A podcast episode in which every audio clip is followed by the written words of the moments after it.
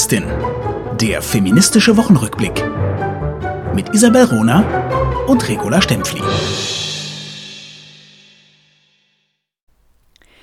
Die Verfassung ist null und nichtig, wenn nicht die Mehrheit der Individuen, Klammer Frauen, die die Nation bilden, an ihrer Auswirkung, Ausarbeitung mitgewirkt hat. Vielen Dank und willkommen zur Folge Die Podcastin. Heute mit einem Zitat von Olympe de Gauche. Ich habe das auf Twitter gesehen von der wunderbaren Donauschwalbe Susanne Wosnitzka. Hallo, Isabel Rohner in Berlin. Hallo, La Stempfli. Ja, zurück in Berlin bin ich. Das ist auch mal wieder schön. Ja, gell, du hattest eine große Woche auch in Sachen von Menschen- und Frauenrechten, ganz fantastische Medienpräsenz. Und wir beginnen gleich mit den äh, sauren Gurken, goldenen Gurken der Woche. Hast du was mitgebracht? Ehrlich gesagt konnte ich mich kaum entscheiden, denn gestern ist in der Berliner Zeitung ein Artikel erschienen, der eine goldene Schrumpelgurke ebenfalls verdient hätte, wo sich nämlich eine Journalistin äh, damit mit der Frage befasst, warum sind die Zustimmigkeitswerte von Annalena Baerbock jetzt im Bundestagswahlkampf so runtergedonnert? Und ihre Antwort ist äh, ganz einfach liegt nämlich an ihrer Stimme und sie gibt indirekt den Tipp, doch eher so zu sprechen wie Sarah Leander. Ich fand diesen Artikel so ärgerlich und ehrlich gesagt auch so lächerlich, dass ich darüber gar nicht weiter sprechen möchte, sondern mich entschieden habe, die goldene Schrumpelgurke ähm, ans Schweizer Fernsehen zu vergeben. Mhm. Ähm, wir haben ja auch schon mal bei der, die Podcastin über diese wirklich wichtige Studie der Uni Zürich berichtet, die die Medienrepräsentanz von Frauen in den Blick genommen hat in den Schweizer Medien und darauf gekommen ist, dass in 77 Prozent der Fälle, wo Menschen genannt werden, zitiert werden, porträtiert werden, werden erwähnt werden, es sich um Männer handelt. Mhm. Männerquote Medienrepräsentanz 77 Prozent. Männer so. zitieren Männer, richtig. Right. Was macht nun also das Schweizer Fernsehen? Na, vor diesem Hintergrund. Es sagt, hold my beer. Und bringt in der Sendung Rundschau einen 13-minütigen Beitrag über, halte ich fest, leidende Männer, die Opfer der Frauenbewegung. Uh, jetzt Großartig, bin ne? ich, Großartig. Nein, jetzt bin ich aber ganz, ganz schwer am Schlucken, weil es wirklich um diese toxische Männlichkeit gibt, die unter den Journalisten weit verbreitet ist, auch unter den Journalistinnen, die eben ihr eigenes Geschlecht auch als das Beobachtete nicht erkennen und quasi die toxische Männlichkeit weiterbringen. das geht gar nicht, das habe ich nicht gesehen. Herr Rohnerin, ich danke dir, hast du mir das gebracht. Das wird mein nächster Artikel sein. Und vor allem möchte ich noch hier einen Hinweis machen. Die Autorin ist äh, Silke Fürst, dieser groß angelegten, der größten Daten äh, verarbeitenden Studie der äh, Frauen in der Schweizer Berichterstattung mit einem genialen Codebuch, das zeigt, wie eben zum Beispiel Geschlecht umgesetzt werden kann in wissenschaftlichen Studien. Also Silke Fürst ist eine der herausragenden Wissenschaftlerinnen, eine Deutsche in der Schweiz an der Universität Zürich. Äh, und ich empfehle allen, äh, den deutschen, den österreichischen, den schweizerischen Frauen, dieses Codebuch äh, zu lesen ähm, und es umzusetzen, auch in ihrer eigenen Berichterstattung. Es Super ist unfassbar war, mm. wie, also und vor allem, also hier ist ein ganz wichtiges Thema, möchte ich schon noch zwei Minuten äh, aufwenden. Du, ich auch. Wenn du das, ah, ah, ich habe noch ein paar Punkte dazu. Ah, sehr gut, also schieß los. Ach, jetzt also, sage ich wieder diesen falschen Begriff, Entschuldigung. Was Sag denn? mir die schieß Gründe. los. Ja, so. es ist ja, ja, genau. Das ist krass, ne? diese Kriegsmetaphorik, die selbst wir verinnerlicht haben. Ja, genau. Ist, äh, ja, äh, ich entschuldige mich. Also, äh, erzähl, erzähl. Weißt du, äh, um es einfach einmal deutlich zu machen, auch in Richtung unserer Hörerinnen und Hörer, mhm. ähm, ich habe überhaupt nichts dagegen, wenn auch über Männer berichtet wird und auch Berichte gesendet werden, erstellt werden, produziert werden, wo Männer ihre Rolle, jetzt ist gerade ein Vogel frontal gegen meine Fensterscheibe geflogen. Das war blöd. Ähm, Entschuldigung, kurz abgelenkt. ähm, also wo, wo Männer ihre beginnen? Nein, okay. wo, wo Männer ihre Rolle äh, reflektieren und, und gerne auch reflektieren, wie sich ihre eigene Rolle vor dem Hintergrund einer erstarkenden Frauenbewegung seit 150 Jahren verändert. Kein Problem. Ich erwarte aber, verdammt nochmal, dass das journalistisch äh, auf Basis von Fakten passiert und nicht auf Basis von, wie in diesem Artikel, wir treffen Männergruppen, die ihre Männlichkeit entdecken im Wald, wie sie sich, äh, wie, wie sie sich anbrüllen und mit Farbe beschmieren ne? und so ein, so ein altes Männlichkeitsbild raufbeschwören. Kann man machen, aber ich will die Zahlen es gibt seit so vielen Jahren Zahlen, die, die besagen, wie, wie steht es denn um Frauen in der Wirtschaft, in der Care-Arbeit, in der Politik, in den Medien. Und die kommen bei solchen Berichten einfach überhaupt nicht vor. Sah man tatsächlich bei diesem Beispiel schon an der völlig strunzdoofen, Entschuldigung, Anmoderation, wo der Moderator sagte, also selten haben wir über einen Bericht so sehr diskutiert in einer Redaktion.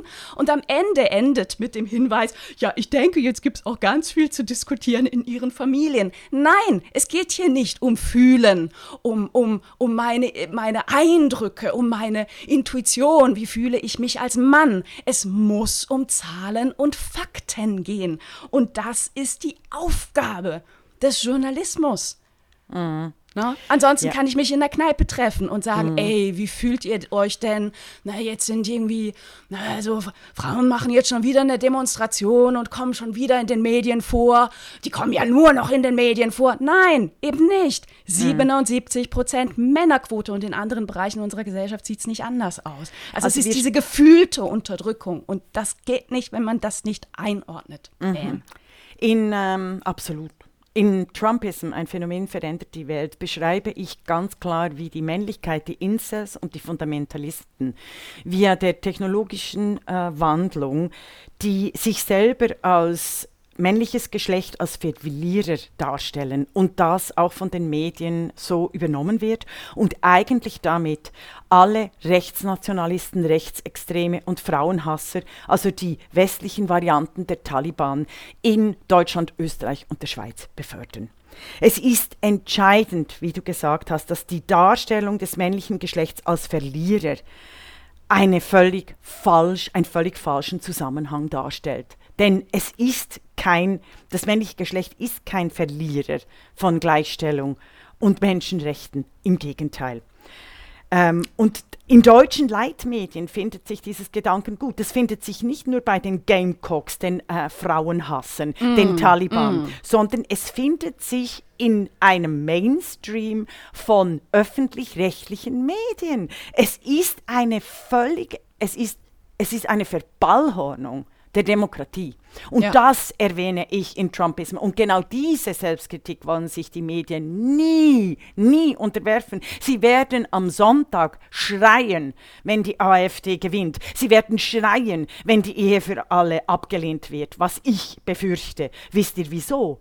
Weil ich die Medien eins zu eins beobachtet habe. Wer wird eingeladen? Die False Balance, die Ermordung eines äh, wunderbaren jungen Menschen durch einen sogenannten Quer Querdenker, also ein terroristischer Anschlag von äh, rechtsgelenkten Männern, von in ihrer Männlichkeit verletzten Idioten, die mhm. durch die Medien, genau an deinem Beispiel, immer wieder gehätschelt werden, als würde die Gleichstellung von Menschen, die Frauenrechte, die Rechte von Frauen, von Menschen, als würden die irgendwie die Rechte von anderen Menschen beschränken. Wie ja, dumm beziehungsweise, seid ihr eigentlich? Beziehungsweise, La Stempfli, als wäre die Frauenbewegung beziehungsweise die, der, der, der Wunsch, die Forderung nach Gleichberechtigung von Frauen und Männern in der Gesellschaft etwas, was man diskutieren kann.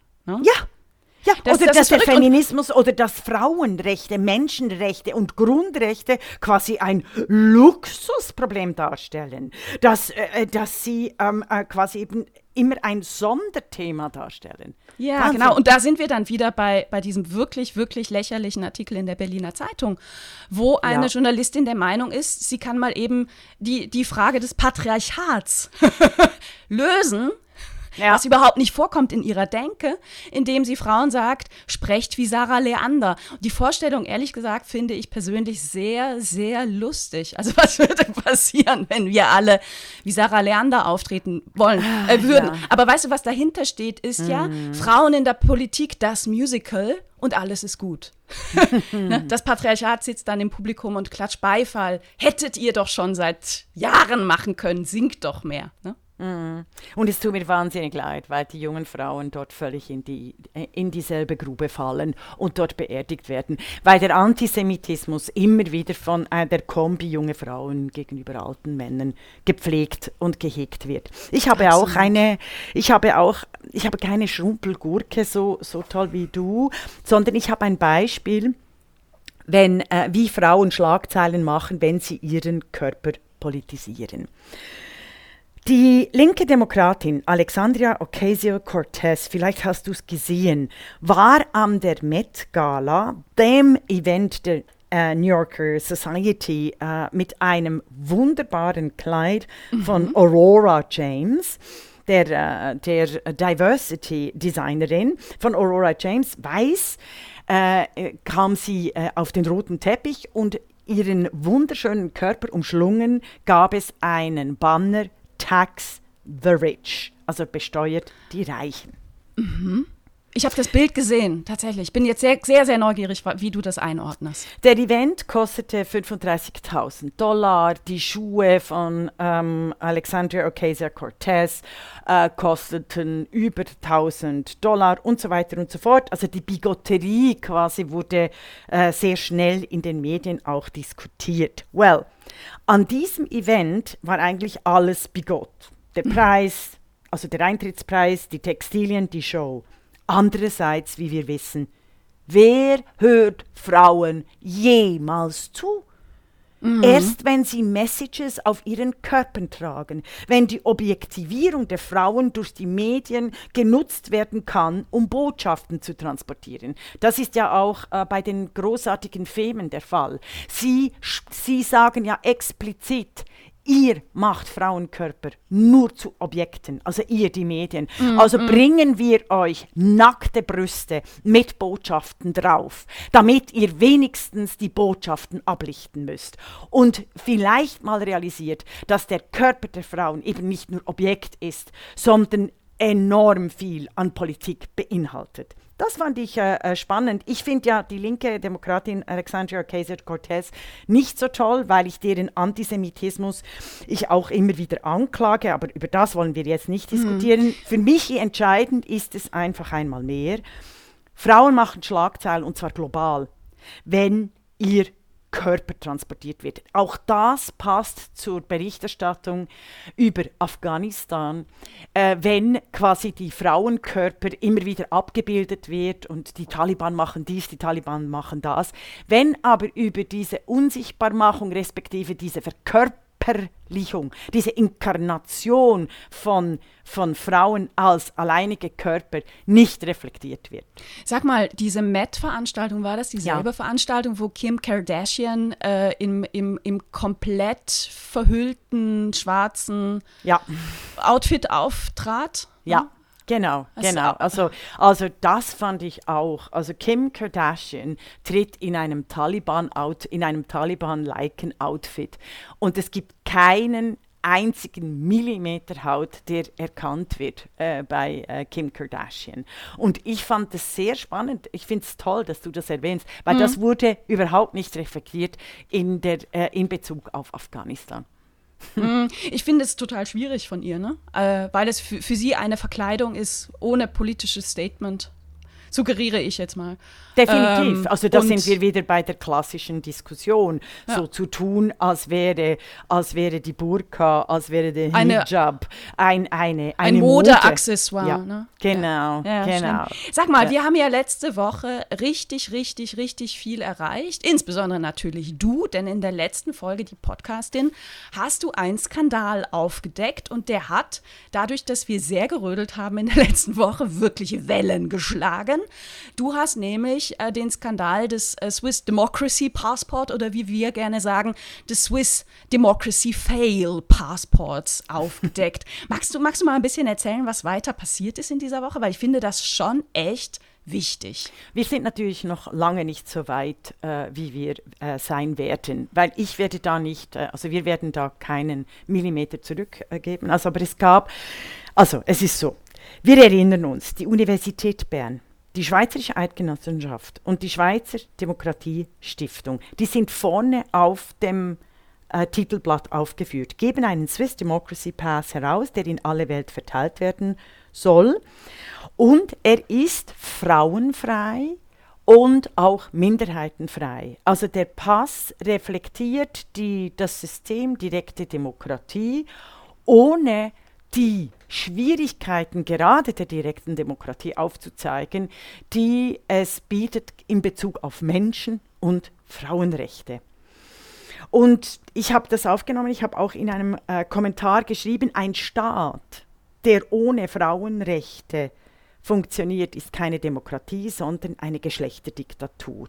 Mhm. Ich ergänze es noch um diverse, oder? Also mhm. weil die ganze Minderheitenfrage, auch bei der Minarett-Diskussion beispielsweise, habe ich ja immer äh, äh, aufgeführt, dass diese Abstimmung gar nie vor das Volk hätte gehen dürfen aufgrund der verfassungsrechtlichen Bestimmungen. Also auch Regula Stempfli weiß natürlich viel mehr über die direkte Demokratie, deren Rahmenbedingungen und deren äh, äh, Einschätzung von Grund- und Frauen- und Menschenrechten, als dies die Autoren jemals konnten. Ja. Ähm, du sagst, ich, wir ich haben hab einen Erfolg. Äh, ja, Erfolg aber ich habe mich sehr, darf ich noch einen Satz ergänzen, ja? weil also du hast das äh, in der Unbedingt. letzten Folge sehr deutlich gemacht. Also ähm, die, die Geschichte der Frauenbewegung in der Schweiz kommt nicht vor in dieser Broschüre, die, die den Auftrag hat, für die direkte Demokratie und die Geschichte der, der Demokratie in der Schweiz weltweit zu werben. Diese Broschüre soll über alle Botschaften der Schweiz weltweit verteilt werden.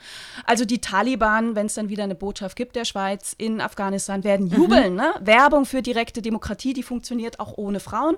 Denn in dieser Broschüre wird ganz deutlich geschrieben, äh, der späte, äh, ein, die, die späte ein Late Introduction of Universal Votes wäre ein Dilemma of Democracy. Ein Dilemma. Vielen herzlichen Dank. Also unsere Forderung ganz klar, dieses Ding muss eingestampft werden, darf nicht verbreitet werden, muss neu geschrieben werden von Leuten, die etwas von Demokratiegeschichte wirklich verstehen. Beispielsweise Regula Stempfli von mir oder von Zita Küng von CH 2021. Mhm. Also definitiv, das ist ganz wichtig. Ich möchte hier noch etwas für unsere deutschen Hörerinnen anfügen. Die Schw mhm. Stiftung ist nicht schweizerisch, sondern sie ist deutsch und europäisch. Für Deutschland ist nämlich äh, Daniel Schily an prominenter Stelle unterwegs, verwandt, sehr eng verwandt mit dem ehemaligen Justizminister Schily, dessen Netzwerkpolitik immer noch die besten Beziehungen hat und auch die Finanzierungsmöglichkeiten. Ich erzähle dies, weil die deutschen Hörerinnen immer noch nach äh, Deutschland, Österreich und der Schweiz unterscheiden, wenn es um Krieg, Frieden, Kapital, um, von und gegen Frauen geht. Ihr seid alle grundnaiv. Seit jeher sind Frauenrechte nämlich das internationale Thema. Seit jeher dominieren die Männernetzwerke gegen Frauenrechte, gegen Sichtbarkeit in der Frauen, in der Geschichtsschreibung, Kultur etc. international. Alle Intendanten im deutschsprachigen Raum werden international ausgetauscht und missachten Frauen und Grundrechte und Sichtbarkeit in der Kultur. Seit jeher sind Frauenbewegungen nur dann erfolgreich, wenn sie international angelegt sind. Und dies erwähne ich nur, weil beispielsweise im Moment auch das Kunsthaus Zürich eine frauenfreie Stiftung eines Richtung Rüstungskonzerns, der eng mit der deutschen Rüstungsindustrie in der nationalsozialistischen Zeit zusammengearbeitet hat und als Geldwäscheinstitution funktioniert hat und der in allen kriegerischen ähm, äh, Verstrickungen äh, mit involviert ist bis ins Jahr 2021. Also dieses internationale Kunststiftung, die von der rot-grünen Regierung in Zürich ähm, äh, gesponsert, äh, mit öffentlich-rechtlichen äh, Geldern gesponsert und auch verbreitet wird, diese wird auf Jahrzehnte hinaus nun frauenfreie Werke wieder präsentieren in der Kulturgeschichte. Deshalb, Leute, es, Leute, die, die, die Podcastin ist viel umfassender in der Kritik was Menschen- und Frauenrechte betrifft, als die meisten auch sehr gebildeten Zeitgenossinnen dies realisieren. Deshalb erwähne ich diesen äh, Swiss Democracy Passport, dessen Erfolg nur in einem Medienartikel passiert ist, aber wir hatten noch keine Talkshow dazu, wir hatten noch keinen äh, klaren Vorstoß, dass diese Broschüre äh, eingestampft wird. Es ist jetzt an den Frauenorganisationen in der Schweiz und auch in Deutschland äh, hier und mit Unterstützung Unterstützung zu, zu mir, die das Thema auf die Agenda mm. gesetzt hat, zu leisten. Ansonsten muss ich sagen, ist die Frauenbewegung, wird, schneidet sich die Frauenbewegung selber ins Fleisch. Es ist keine Nebensache. Nee. Wenn Kultur und ähm, auswärtige, also Außenpolitik, europäische Außenpolitik frauenfrei gestaltet wird. Das ist keine Privatsache, es ist kein Luxusthema, es ist keine Nebensache, sondern es betrifft den Kern unserer Demokratie, weil diese nämlich von dieser politischen Männlichkeit, die von links bis rechts geht, äh, die übrigens ein, ein, äh, geschrieben wurde von Susanne Kaiser, ein wahnsinnig tolles Buch, Politische Männlichkeit, wie Incels, Fundamentalisten und Autoritäre für das Patriarchat mobil machen. Das ist der Kern der Zerstörung der Demokratie. Dies müssen auch Jan Böhmermann und alle äh, Heute-Show und die Anstalt hm. realisieren. Es geht im Kern nicht um links und rechts. Es geht im Kern in der Neuzeit, im 21. Jahrhundert, Jahrhundert, auch mit der digitalen Revolution. Es geht im Kern darum, jede Modernität, jede Grundrechte von Diversen und Frauen abzuschaffen. Das ja, ist ja. Der, das ist die Ziel Right, und es ist wahnsinnig schwierig, das Thema in die Medien zu bekommen. Und trotzdem äh, hast du es geschafft. Du hattest zwei ganz, ganz tolle lesenswerte, wir werden sie verlinken auf unserer Homepage, Artikel äh, auf den Seiten vom Kleinreport. Uns ist es gelungen, dass CH Media, einer der drei großen Medienkonzerne mit seinen ganzen Tageszeitungen, über den Fall berichtet und dich auch interviewt hat. Und auch Watson CH in der Schweiz sehr, sehr bekannt, ähm, hat darüber berichtet. Und Medienöffentlichkeit ist, ein, ist, ist eine Grundvoraussetzung für politischen Druck. Und ähm, von daher danke, dass du da auch nochmal den Aufruf machst. Ähm, wir waren verdammt aktiv. Mhm. Wir, wir, wir brauchen und wünschen uns jetzt aber äh, spürbares, sichtbares Engagement und klare Kante der, der Frauenverbände und der Institutionen. Auch der Uni Bern. Hat sich die Uni Bern schon dazu äh, geäußert? Nein. Und es geht einfach ah, nicht. Ah doch, Marc hat Bühlmann hat sich Ja, aber geäußert. nicht offiziell. Die. Nicht mir gegenüber, aber sie haben das Zitat gebracht, was ich, äh, was ich auch ähm, strukturell äh, so sexistisch, frauenhasserisch finde, dass ich es schnell bringen muss. Oh ja. Wir wollten nicht über Gleichstellung schreiben, sondern über das politische System Schweiz. als ob, als ouch, ob ouch. Demokratie oh. nichts mit Gleichstellung zu tun hätte. Also ich muss äh, Daniel Schilly sagen, er hat sich gemeldet, er sagte 1 zu 0 für dich, eigentlich ist es kein Fußballspiel, sondern wie Isabel Rohner, die massiv wesentlich dazu beigetragen hat, dass es in die Öffentlichkeit kommt, gesagt hat, ähm, es geht nur darum, diese Broschüre einzustampfen und von anderen Autorinnen, eben Zita Küng, Isabel Rohner, Regula Stempfli, zu, neu zu verfassen. Ich meine, weißt du, die, die Stiftung hat ja jetzt angekündigt, ja gut, wir werden sie überarbeiten, wenn die erste Auflage durch ist. Und dann gab es ja tatsächlich Politikerinnen in der Schweiz, die sich öffentlich dafür bedankt haben. Also was für ein ah. Hohn auch. Weißt du, was die haben eine, wahrscheinlich alle blockiert. Deshalb was für eine Rückgratlosigkeit. Ne? Also das ist wie, wenn man sich bedankt, endlich politisches Mitspracherecht zu bekommen. Nein! Ja, das ist natürlich, also wir müssen ganz klar sein. Ähm.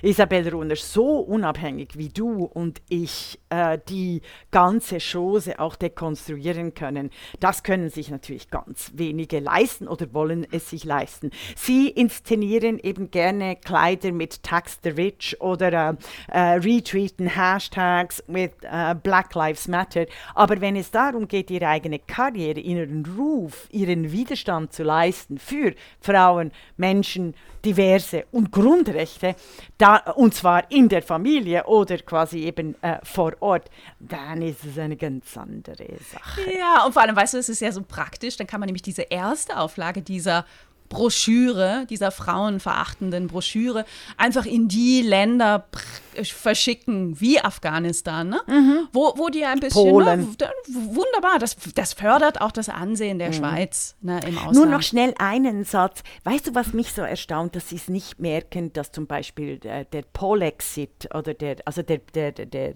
die Anti-Europa-Politik von Polen äh, Bulgarien, Ungarn, Ungarn, die rechtsextremen Aufstiege in ganz Europa.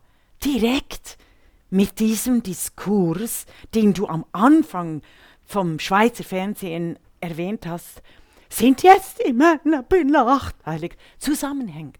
Ja. Was, die was die Politologen, die sich intelligent äh, äh, äh, schimpfen, dass äh, die, die, der Podcast zwischen Markus Lanz und äh, Richard David Brecht, die behaupten, ach ja, die Gleichstellung oh, ist kein Thema, dass die nicht realisieren, dass es genau im Kern darum geht, dass die Antidemokratie immer mit der Frauenverachtung oder eben auch dem gestiegenen Antisemitismus. Das ist, ist eins zu eins beobachtbar. Das beginnt immer so.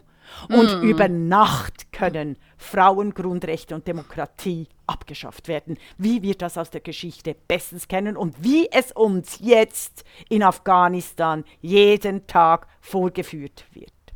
Das ja. wollte ich noch ergänzen. Das ist super. Das bringt es auf den Punkt. Vielen Dank. So, Oh Mann, haben wir, wir noch was Schönes? Ja, ja. bitte. Komm.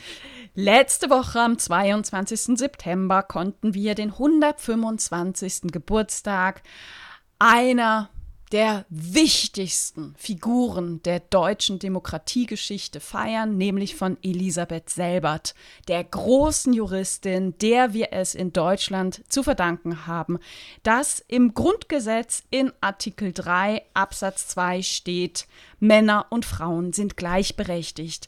Dieser kleine, schmale, schlanke Satz, der für uns heute vielfach banal wirkt, ist die, ist, ist, ist die Grundlage einer gesellschaftlichen Revolution gewesen. Denn dieser Satz war der Grund, warum später auch ähm, das bürgerliche Gesetzbuch überarbeitet werden musste. Denn dieser Satz enthält einen Auftrag an den Gesetzgeber, für Gleichberechtigung zu sorgen. Hätte selber nicht massiv ja. im Parlamentarischen Rat massiv dafür gekämpft, würde im Grundgesetz wahrscheinlich noch heute stehen, Männer und Frauen haben die gleichen staatsbürgerlichen Rechte und Pflichten, was eine grundlegende was ein grundlegender Unterschied ist zur Aussage, Männer und Frauen sind gleichberechtigt. Kannst du das noch, es schnell ausführen? was ja. der Unterschied ist, sehr gerne. Und ich verneige mich vor dir, die nämlich die Geschichte des hundertjährigen äh, Frauenwahlrechts minutiös aufgearbeitet hat. Ich verneige mich vor dir, die Elisabeth Selbert und das Jubiläum zusammen mit den, unserer tollen Twitter-Community auf die politische Agenda in die Medien gesetzt hat, um sich daran zu erinnern, wie ein kleiner Satz, wie dieser Kampf einer Frau eben gegen die eigenen Leute. Das meine ich ja. Das ist viel schwerer als irgendwo in der Wüste zu schreien, ja, ich bin auch dagegen, sondern durchgesetzt hat, dass Sie diesen Satz ins Grundrecht aufnehmen. Männer und Frauen sind gleichberechtigt. Kannst du mir noch den Unterschied Sehr gerne. sagen? Übrigens ist das Buch 100 Jahre Frauenwahlrecht, Ziel erreicht und weiter, was ich 2017 mit Rebecca Beerheide herausgegeben habe im Ulrike Helmer Verlag, immer noch sehr, sehr, sehr lesbar. Und auch darin gibt es einen, ähm, kommt Elisabeth Selbert sehr, sehr äh, präsent vor, vor, Unter anderem auch in einem äh, Interview mit äh, Kerstin Wolf vom Archiv der Deutschen Frauenbewegung, auf die ich gleich noch zu sprechen kommen werde. Also, mhm ursprünglich war gedacht, also nach dem Krieg, ne, Parlamentarischer Rat wurde eingesetzt. Er bestand aus 61 Männern und vier Frauen, die den mhm. Auftrag hatten, ein Grundgesetz zu erarbeiten, im Konsensprinzip. Angedacht war der Satz, Männer und Frauen haben die gleichen staatsbürgerlichen Rechte und Pflichten. Das war Elisabeth Selbert, selber Anwältin, und zwar mit Fokus auf Familienrecht und Scheidungsrecht viel zu wenig, denn es klammerte äh, die familienrechtliche Ungleichheit völlig aus. Also genau. staatsbürgerliche Rechte, schön und gut, aber im Familienrecht ja. hatte der Pater Familias die, das, die, die, die Entscheidungsgewalt. Genau, und es ist die Entmündigung der Frau im, im, im Familienrecht. Absolut. Ja. Elisabeth Selbert hat es ähm, geschafft. Die hat eine ganz, ganz spannende, ganz, ganz spannende Biografie, die ich allen äh, sehr empfehle. Also die hat äh, relativ spät, als sie schon Familie hatte, Abitur nachgeholt, hat dann äh, studiert und gerade es noch geschafft, als Anwältin zugelassen zu werden, bevor die Nazis Frauen als Anwältin komplett verboten haben. Mhm. Ihr Fokus war waren Frauen, die nach der Scheidung rechtlos dastanden, weil das deutsche Recht damals noch die Schuldfrage beinhaltete und Frauen, die sich scheiden lassen wollten, in den meisten Fällen die Schuld zugesprochen bekommen haben. Ja. Damit desaströse, desaströse Rechtslage. Das war der Hintergrund von Elisabeth Selbert und sie hat sich vehement eingesetzt. In der Geschichte, ne, also ne, 61 Männer, vier Frauen, wird es immer ein bisschen beschönigt und man mhm. sagt, das wäre ein Verdienst der vier Mütter des Grundgesetzes also die vier Mütter des Grundgesetzes vielleicht auch, auch mal die, die Namen zu, zu nennen, neben Elisabeth Selbert und äh, Frieda Nadig von der SPD war das, waren das ähm, Helene Weber von der CDU und Helene Wessel ähm, von der äh, Zentrumspartei, später dann auch SPD. Und ich will mal einmal darauf hinweisen, Helene Wessel hat bei der Abstimmung über das Grundgesetz dagegen gestimmt. Also nicht nur wegen dieses Einsatzes, aber sie hat das Grundgesetz in dieser Form in der Abstimmung abgelehnt. Also wirklich spannende, spannende äh, Geschichte. Elisabeth Selbert hat das übrigens nur geschafft, indem sie die Frauenverbände ähm, massiv zur Unterstützung hingekriegt hat. Also mhm. die Frauen in Deutschland haben Postkarten an diesen Parlamentarischen Rat geschickt und zwar körbeweise. Ja. Körbeweise haben die Frauen in Deutschland signalisiert, ey, nein, ich darf nicht ausfällig werden. Äh, ja. Wir brauchen die Gleichberechtigung, wir wollen die Gleichberechtigung und die muss in das neue mhm. Grundgesetz rein. Die Entmündigung so. der Frauen durch die Ehemänner und Väter, die Versklavung, die sklavenähnlichen Zustände muss aufhören. Das habe ich auch erwähnt mit dem Frauenstimmrecht in der Schweiz in meiner Kolumne. Ich habe das Beispiel meiner Großmutter erwähnt, ich habe das Beispiel meiner Mutter erwähnt, ich habe das Beispiel meines Patenonkels erwähnt, dessen Mutter, er war Verdingkind und dessen mm, Mutter mm. wurde in die Psychiatrie mm. abgeschoben und verelendete dort furch unter furchtbaren Umständen, weil sie unehelich ein Kind zur Welt gebracht hat. Also Und ihr weil Frauen rechtlos waren vor 71. Also Richtig. Also dieser Artikel übrigens, ich fand ihn fantastisch von dir. Auch den werden wir verlinken. Das, das zeigt, wie, wie, wie blind wir ja. immer noch auf einem Auge sind, indem wir diese Geschichten eben, wir sprechen über Demokratie und meinen eigentlich nur die Männer. Einfach es sind, es sind gewaltige Leerstellen. Aber also Elisabeth selber, das zu, äh, wir diskutieren das mal ein andermal über Gewerkschaften und Frauen, weshalb die SPD-Frau ausgerechnet gegen diesen, also gegen das Grundgesetz gestimmt hat. Ähm, und aber die auch war damals noch nicht SPD-Frau. Die war erst, erst, viel, viel später. Ja, aber du hast einen wichtigen Satz genommen, schnell wegen den Anwälten, dass Elisabeth selber kurz äh, bevor den, die Nazis den Frauen den Anwaltsberuf verboten haben. Auch hier zeigen, zeigen wir wieder und zeigt die Geschichte, dass alle totalitären Regimes als erste Schritte äh, eben äh, die Gruppen, sogenannte marginalisierte Gruppen ausschließen und immer als erste die Frauenrechte abschaffen. Und auch das wird in den Geschichtsbüchern nicht erzählt. Absolut. Umso erfreulicher, dass dieses 125. Jubiläum, dieser Geburtstag, jetzt groß gefeiert wurde in Kassel, der, der Lebensstadt von Elisabeth Selbert, maßgeblich mitorganisiert und begleitet, schon Sehr viele, schön. seit vielen Monaten vom Archiv der Deutschen Frauenbewegung, was sich auch in Kassel befindet. Mhm. Das Archiv der Deutschen Frauenbewegung hat es erreicht, dass eine Sonderbriefmarke mit Elisabeth Selberts Konterfei jetzt erschienen ist. Äh, die kann man beziehen über das Archiv übrigens, empfehle ich allen. Briefe schreiben ist was Schönes. Und letzte Woche, am 22. September, ist ein Denkmal für Elisabeth Selbert feierlich enthüllt worden, und zwar vom Bundespräsidenten mhm. in Kassel. Ähm, ein Denkmal aus Bronze, ein Denkmal von der Künstlerin Karin Bohrmann. Ähm, das steht in der Nähe vom Ständeplatz in Kassel, also auch ziemlich zentral ziemlich da, wo, wo Elisabeth Selbert auch als Anwältin gewirkt hat. Und dass es gelungen ist, den Bundespräsidenten ähm, dafür, dafür zu, zu aktivieren, ist auch nicht selbstverständlich. Und da gehört mm. wahnsinnig viel politische Rödelei dazu. Mhm. Äh, denn, denn meistens wird über solche Jubiläen einfach hinweggegangen. Also von daher großes Kompliment nach Kassel. Die, die, äh, das Denkmal übrigens ist natürlich nicht entstanden, weil es der Kommune oder dem Landkreis oder dem Bundesland so wichtig gewesen wäre, Elisabeth selber sichtbar zu machen, sondern weil es den So-Optimistinnen in Kassel. Also das sind äh, ähm, Frauen, Frauenclubs, ähm, ja. ähm, wichtig war und die haben das finanziert und die haben einem, das in die Wege geleitet. Einem also sehr tollen sozialen und ökonomischen Netzwerk ist, ist ganz wichtig. Das Vielen von Dank, den, genau. Von den, Entschuldigung, von den Linken gerne so als eben äh, äh, äh Bourgeoisie abgetan wird, aber ich habe äh, dank den Soroptimistinnen habe ich äh, mein ganzes Amerika-Jahr nicht nur finanziert, sondern ich habe dort auch unglaublich tolle Projekte äh, wie bei den Lions-Frauen und so genau. machen können. Ein also eine Rehabilitierung quasi von Ein hervorragendes Netzwerk, mhm. was einfach ganz, ganz viel konkret umsetzt, was eigentlich Aufgabe der Kommune bzw. der Bundesländer wäre. Ne? Also mhm. von daher herzlichen Dank, Riesenwertschätzung.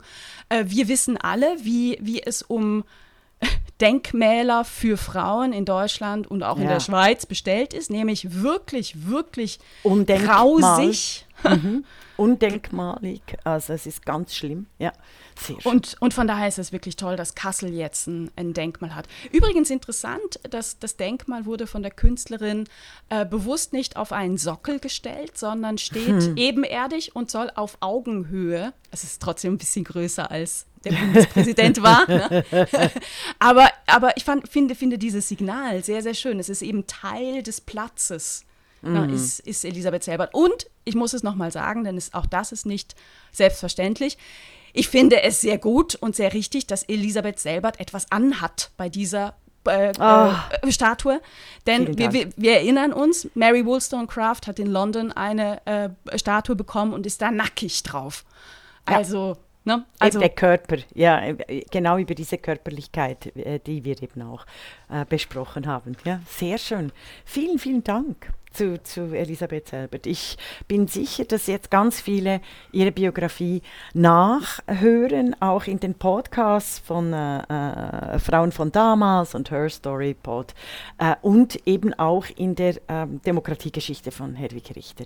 Erwähnt wird aber vor allem im wunderbaren Band 100 Jahre Frauenwahlrecht Deutschland. Vielen Dank. Ja, du, danke fürs zuhören. Nein, dass du es gebracht hast, weil das, das wäre mir eben, äh, das wäre mir dann aufgrund der ganzen Geschichte, äh, die ich jetzt auch mit Wahlvorbereitungen, äh, dann die ganzen ähm, rechtspopulistischen äh, Umfragen, die, Medien, äh, die Medienmechanismen, das wäre mir untergegangen. Ja, und weißt du, nur weil der Bundespräsident da war, äh, wurde darüber auch berichtet. Ne? Also wurde berichtet in der Zeit, wurde in Medien berichtet über Regionalpresse hinaus. Und das zeigt halt auch einerseits die Wichtigkeit der politischen Unterstützung, zum anderen aber auch wirklich die Grenze Das, das der verdanken, Elisabeth Selbert, verdanken wir unsere Demokratie. Das ist wahnsinnig. Ja? Wobei das Familienrecht, die Revision des Familienrechts ging ja in Deutschland auch bis 1971. Ja, ja, ja, bis, das ja, ist bis, 77, also, bis 77. Bis 77. Ja, es ist ganz furchtbar. Ja. also die Adenauer Regierung hatte eigentlich den Auftrag durch das neue Grundgesetz, mhm. ähm, äh, das Familienrecht zu revidieren und er ließ ja einfach die erste Frist verstreichen. Ne? Bis 53 tat sich gar nichts. Mhm. und das, Gleich, mhm. äh, das Gleichberechtigungsgesetz, das sogenannte, das gibt es in Deutschland erst seit 1957 und erst danach ganz langsam. Ne? Also mhm. noch bis in die 70er Jahre konnte ein Ehemann seiner Frau ja die Berufstätigkeit schlicht und ergreifend verbieten und Arbeitsverträge kündigen. Mhm. Das womit, war rechtslang. Ja, ja. Womit ich wieder bei der Sendung ähm, Ausgang deiner äh, goldenen Schrumpelgurke an das Schweizer Fernsehen wäre. 13 Minuten sind jetzt die Männer quasi, die unter die Räder kommen, womit ich dort angelangt wäre. Ja, Weil es ganz entscheidend ist zu sehen, wie lange es braucht, dass diese Entmündigung und die sklavenähnlichen Rechtszustände von Frauen verändert werden. Und wenn sie dann mal verändert sind, sie medial in der Popkultur so interpretiert werden, als würden sie sich gegen die Männer richten. Und dieses gegen die Männer richten wird dann wieder so transportiert wie in den 30er Jahren bei den Nationalsozialisten, der Antifeminismus der Nationalsozialisten als Kernstruktur ihrer totalitären Politik wurde auch noch viel zu wenig aufgearbeitet. Hannah Arendt hat selbstverständlich hierzu im Totalitarismusbuch ganz viel Grundlagen gelegt. Mm.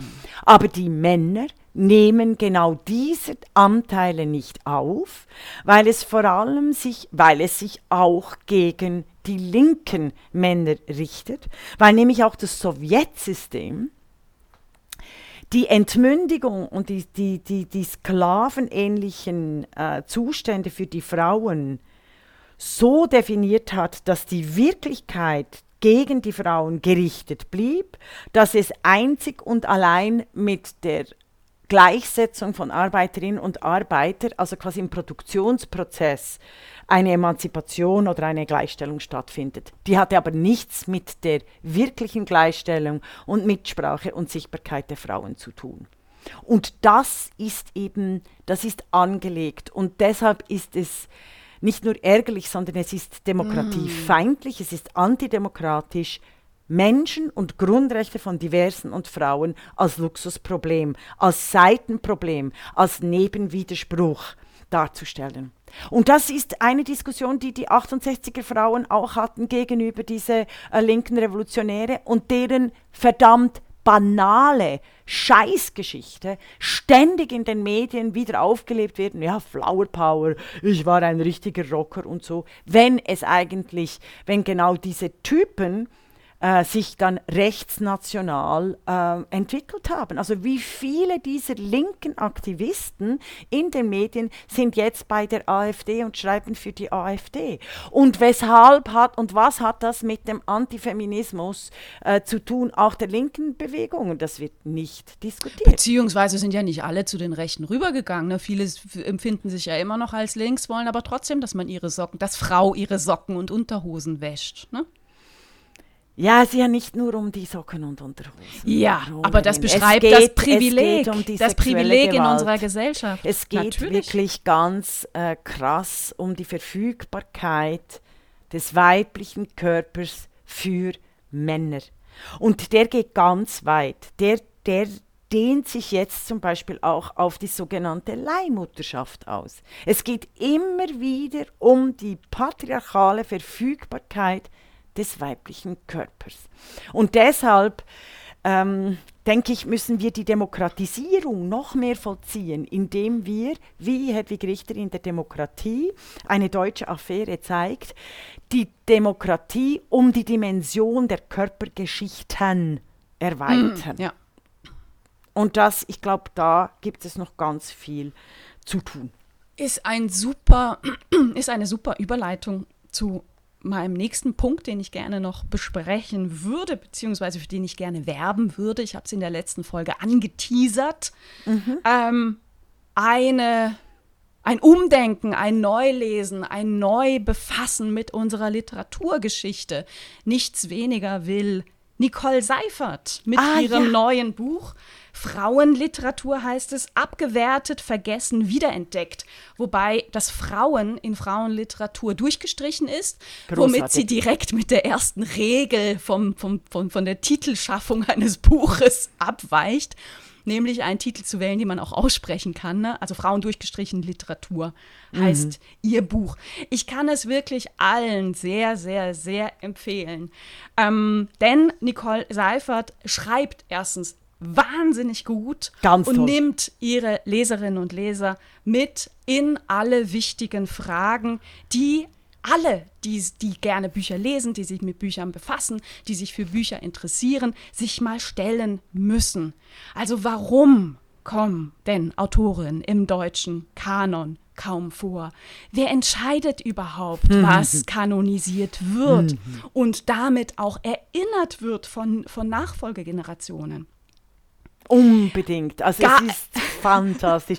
Und ich fand schon eben Schweig Autorin. Also diese, sie zeigt strukturell, amüsant, literarisch wahnsinnig bewandelt, historisch, äh, eloquent zeigt sie die nicht nur die wunden Punkte, sondern eben genau diese antidemokratische äh, Männerfeuilleton Zitierkarusselle, die sich immer gegen Frauenliteratur, Frauen gestrichen äh, äh, wendet. Das war eine der, der schmerzhaftesten Stellen im Buch von Nicole Seifert, als sie Marcel Reich-Ranitzky zitiert, der der festen Überzeugung war, Frauen könnten einfach per se keine Romane schreiben. Und nach, der, hm. nach dem Grund gefragt, sagte er, na fragen Sie nicht mich, fragen Sie Gynäkologen. Also sie zeigt oh, die, die Misogynie. 19. Des, Jahrhundert. Des, 19. Jahrhundert, ja. Es war, war halt nur leider äh, im 20. Jahrhundert. Ne? Ja, Beziehungsweise ja. auch heute, das zeigt Seifert sehr, sehr stark, wie stark auch äh, die, die Rezeption, die, die Literaturkritik heute noch 2021 ganz, ganz frauenfeindlich ähm, agiert und wie stark, wie sehr das Geschlecht eines Autors bzw. einer Autorin bei der Rezeption eine Rolle spielt. Und zwar bei allen, bei Verlagen, die immer noch mehr, mehr Männer äh, publizieren, insbesondere je, je literarisch anspruchsvoller ein ja. Verlag gilt, umso Oder geringer wird, wird der Anteil von Frauen. Oder je wissenschaftlicher. Oder das ist ja auch, Entschuldigung, je wissenschaftlicher etwas ist, umso weniger Frauen. Es spielt aber auch eine Rolle bei den Leserinnen und Lesern die ja. die Texte anders lesen, wenn da ein Männername oder ein Frauenname draufsteht. Und es spielt eine eklatante Rolle im Journalismus bei den Kritikerinnen und Kritikern.